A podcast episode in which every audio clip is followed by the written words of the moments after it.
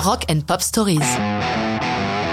Lenny Kravitz, Mr. Cab Driver, 1989. Ceux qui connaissent New York savent qu'il est presque impossible d'y circuler en voiture et que les Yellow Cab sont les rois du macadam. Il en circule des milliers et il suffit parfois de se gratter le nez pour que dix chauffeurs s'arrêtent. Ils sont originaires du monde entier, en passant du péruvien à l'indien au turbané, les taxis de New York sont un folklore aussi pratique qu'agaçant. Mais alors que Lenny Kravitz travaille sur son premier album et qu'il est en retard, il cherche sa taxi.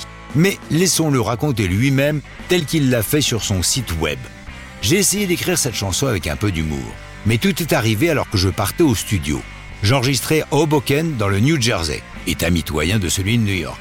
J'étais à l'angle de West Broadway, de Broome Street, essayant d'attraper un taxi. J'avais une tonne de boulot et il y en a au moins une vingtaine qui me sont passés sous le nez. Finalement, il y en a un qui s'est arrêté. Je suis monté et lui ai donné l'adresse de ma destination. Et le mec m'a jeté hors de sa voiture. On a fini par en venir aux mains, car il m'a traité de nègre. C'était horrible. En fin de compte, je suis remonté chez moi parce que ça devenait impossible d'aller au studio. J'avais vraiment les boules après m'être battu avec un chauffeur de taxi au milieu de la rue. C'est là que j'ai écrit Mr. Cab Driver. Et le lendemain, j'ai quand même réussi à parvenir au studio et je l'ai enregistré. Même si j'ai voulu y mettre une touche d'humour, c'est quand même une histoire de racisme. Personnellement, je comprends son récit, une histoire plus ou moins similaire m'étant arrivée à New York et je suis blanc.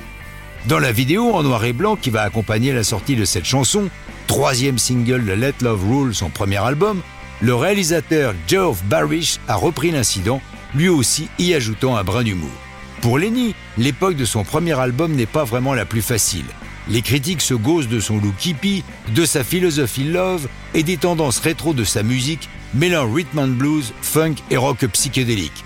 Kravitz n'a pas compris ces attaques. Il l'a dit au quotidien Los Angeles Times. Ils me sont tombés dessus à cause de mon côté hippie, chantant l'amour et l'optimisme. Ils ont dit que je n'étais pas réaliste, que le monde était merdique. J'accepte la critique, mais je crois au message que j'envoie. Peut-être suis-je un rêveur, comme les hippies des 60s, mais qu'y a-t-il de mal à rêver? Il faut d'abord rêver des choses pour qu'elles deviennent réalité. Publié en single le 29 juin 90, Mr. Cab Driver n'est pas à l'époque un gros hit, mais c'est devenu un classique de son répertoire. La suite de sa carrière prouvera aux sceptiques que le garçon a de la ressource. Mais ça, c'est une autre histoire de rock'n'roll.